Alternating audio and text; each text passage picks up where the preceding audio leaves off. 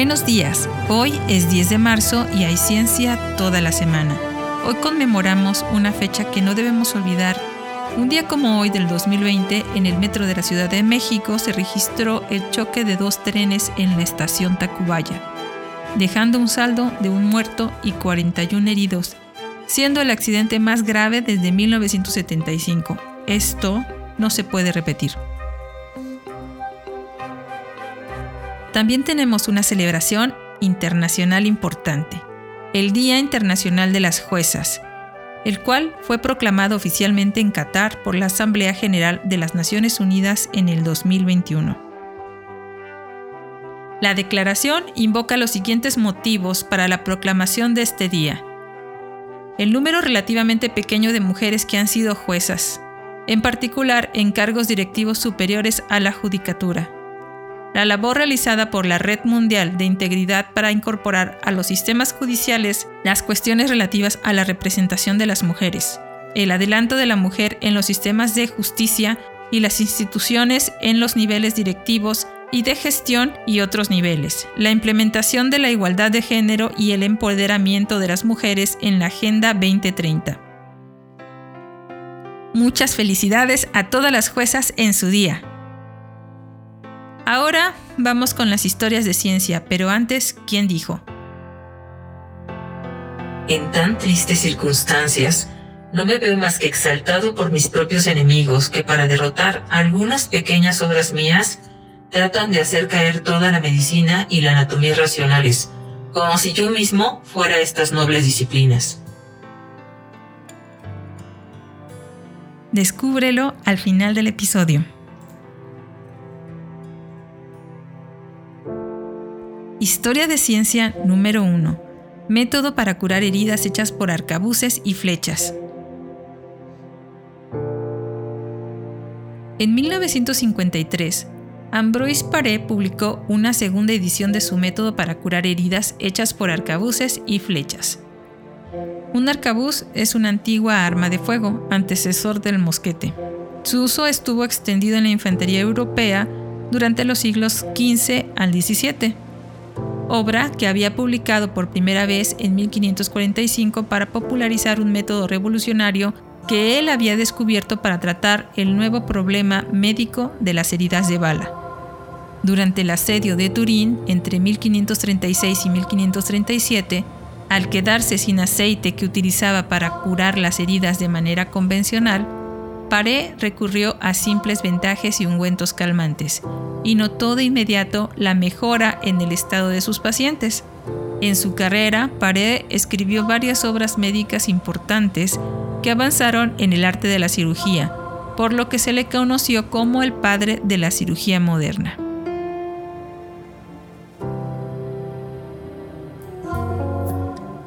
Historia de ciencia número 2. Anatomía microscópica. Marcelo Malpighi nació el 10 de marzo de 1628, médico y biólogo italiano que al desarrollar los métodos experimentales para estudiar los seres vivos, fundó la ciencia de la anatomía microscópica. Después de las investigaciones de Malpighi, la anatomía microscópica se convirtió en un requisito previo para los avances en los campos de la fisiología, la embriología y la medicina práctica. Basándose en el trabajo de William Harvey, estudió los sistemas circulatorio y respiratorio de todos los seres vivos y los dispuso en un sistema jerárquico, comenzando con las plantas, por encima de las cuales estaban los insectos, luego los peces, luego los mamíferos y luego los seres humanos. Fue uno de los primeros científicos en estudiar las estructuras anatómicas como los pulmones, los riñones, el vaso, el cerebro, la lengua y la piel a nivel microscópico.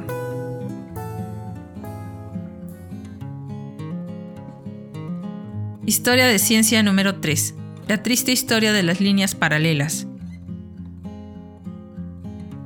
John Playfair nació el 10 de marzo de 1748, matemático, físico y geólogo escocés, que es recordado por su axioma de que dos líneas rectas que se cruzan no pueden ser paralelas a una tercera línea recta. Sus ilustraciones de la teoría jutoniana de la Tierra, de 1802, dieron un fuerte apoyo al principio de uniformidad de James Hutton, esencial para una comprensión adecuada de la geología.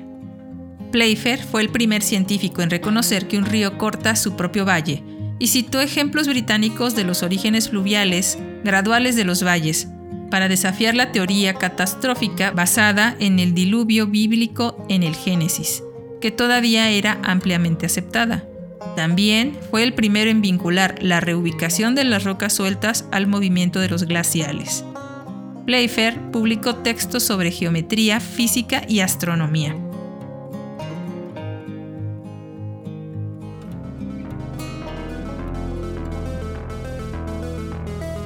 Historia de ciencia número 4. Ley de las proporciones equivalentes.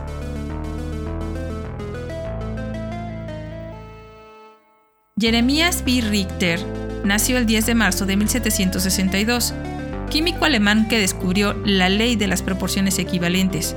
Estudió química en su tiempo libre mientras estaba en el ejército prusiano entre 1778 y 1785. Luego, mientras obtenía un doctorado en matemáticas en 1789, Richter estuvo muy influenciado por Immanuel Kant, a cuyas conferencias asistía, en el argumento de que la ciencia es matemática aplicada. Richter buscó relaciones matemáticas en la química, convencido de que las sustancias reaccionaban entre sí por proporciones fijas. Mostró tal relación cuando los ácidos y las bases se neutralizan para producir sales en 1791 Así fue el primero en establecer la estequiometría, que se convirtió en la base del análisis químico cuantitativo. Murió de tuberculosis a los 45 años.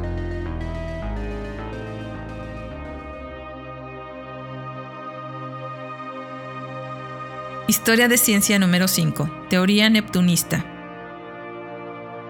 George Julius Paulet Scrope nació el 10 de marzo de 1797 geólogo inglés, economista, político y miembro del Parlamento. Se interesó temprano como aficionado por la geología y la vulcanología, y su trabajo ayudó a refutar la teoría neptunista de que todas las rocas de la Tierra eran de origen sedimentario oceánico, según creían varios geólogos de principios del siglo XIX. Estudió las características volcánicas en Italia, Sicilia y Alemania, y especialmente en el centro de Francia, y escribió su obra Consideraciones sobre los volcanes de 1825 y Memorias sobre la geología del centro de Francia en 1827. Fue por sus observaciones sobre la erosión de los valles por los ríos que pudo extender y confirmar las opiniones de James Hutton y John Playfair.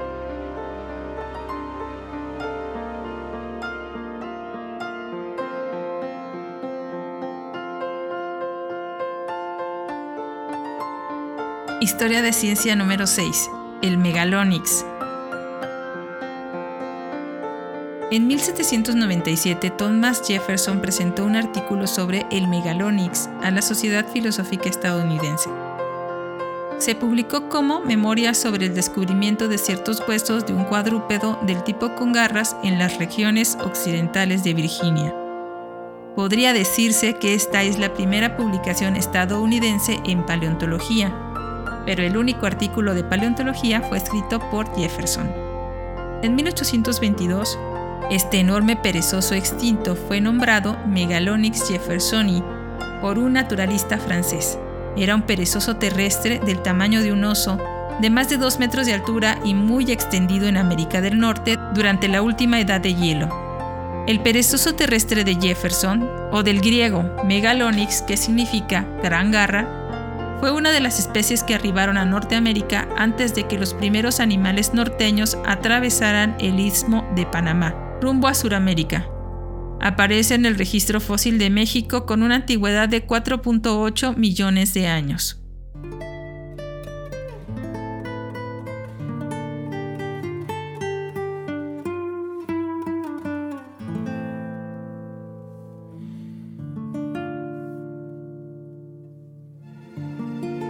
Historia de ciencia número 7.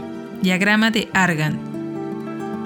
En 1797, Caspar Wiesel presentó el concepto de una interpretación geométrica de los números complejos en un documento a una reunión de la Real Academia Danesa de Ciencias. Representó los números complejos como puntos en un plano cartesiano, con la parte real del número en el eje X y la parte imaginaria en el eje Y. Esto también fue ideado de forma independiente unos años más tarde por Jean Robert Argand, un matemático aficionado que autopublicó sus ideas en forma anónima en 1806. A través de la publicidad generada cuando Argand se presentó y se identificó como autor, fue su nombre el que tuvo una asociación duradera con el diagrama de Argand.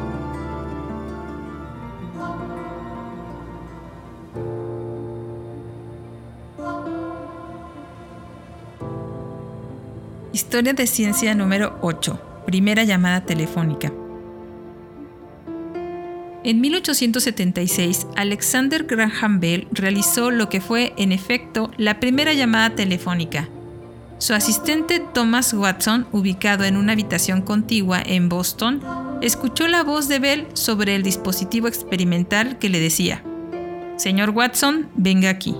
Este fue el primer experimento exitoso de Bell con el teléfono, que se registra en la entrada del 10 de marzo de su cuaderno de laboratorio. Ese mismo día, eufórico, Bell escribió a su padre de su gran éxito y especuló que se acerca el día en que los cables del telégrafo o teléfono se instalarán en todas las casas como el agua y el gas, y los amigos conversarán entre sí sin salir de casa. Bell había recibido la primera patente telefónica tres días antes, más tarde, en ese año, Bell logró hacer una llamada telefónica a través de líneas exteriores.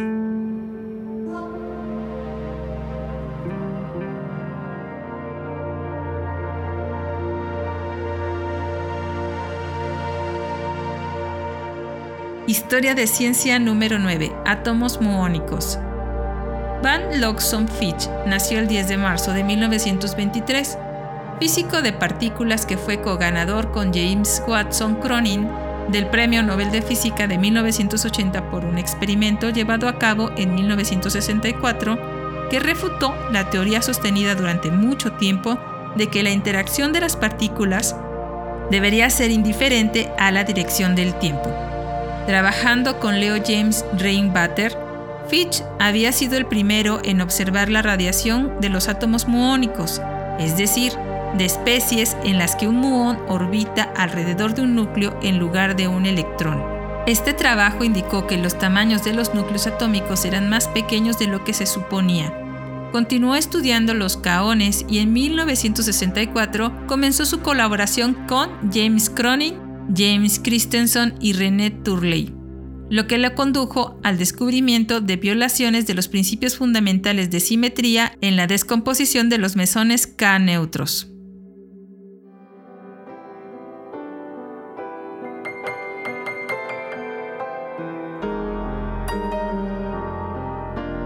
Historia de ciencia número 10. Genios en el montón de basura. En 1923, la revista Time informó sobre la declaración Tú arrojas tus genios al montón de basura, hecha por el médico militar, experto en enfermedades tropicales y premio Nobel de Fisiología y Medicina, Sir Ronald Ross, al British Science Guild, en Londres, llamó la atención sobre dos científicos que no fueron empleados por Gran Bretaña a pesar de sus logros médicos.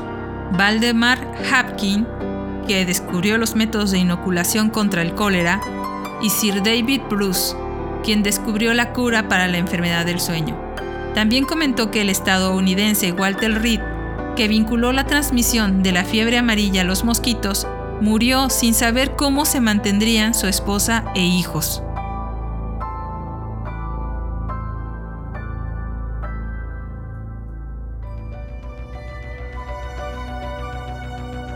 Historia de ciencia número 11. Los anillos de Urano. En 1977 los anillos de Urano fueron descubiertos desde la Tierra mediante experimentos de ocultación estelar realizados cuando Urano pasó por delante de una estrella y se notó que había caídas en el brillo de la estrella antes y después de que pasara por detrás del cuerpo de Urano.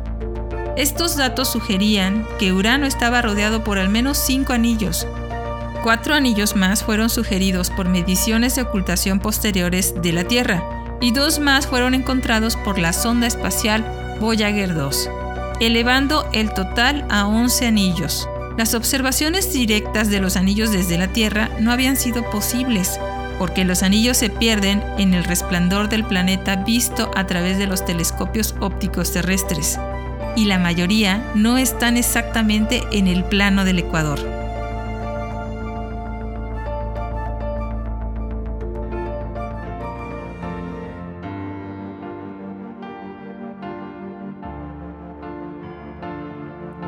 Historia de Ciencia número 12. Cisigia de 1982.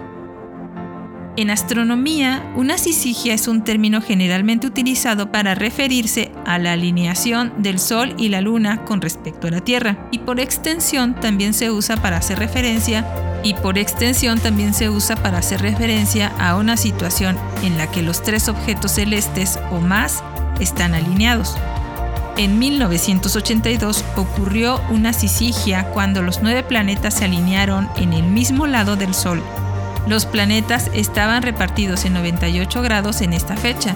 Los cuatro planetas principales, Júpiter, Saturno, Urano y Neptuno, abarcaron un arco de unos 73 grados.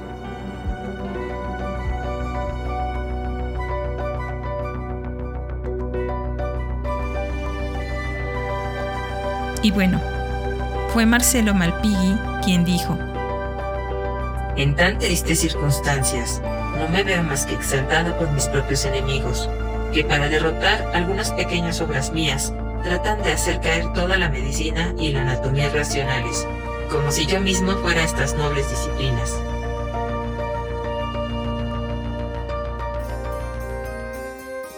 En su carta a Marescotti sobre la disputa con Sbaraglia y compañía de 1689, tal como consta en su correspondencia volumen 4.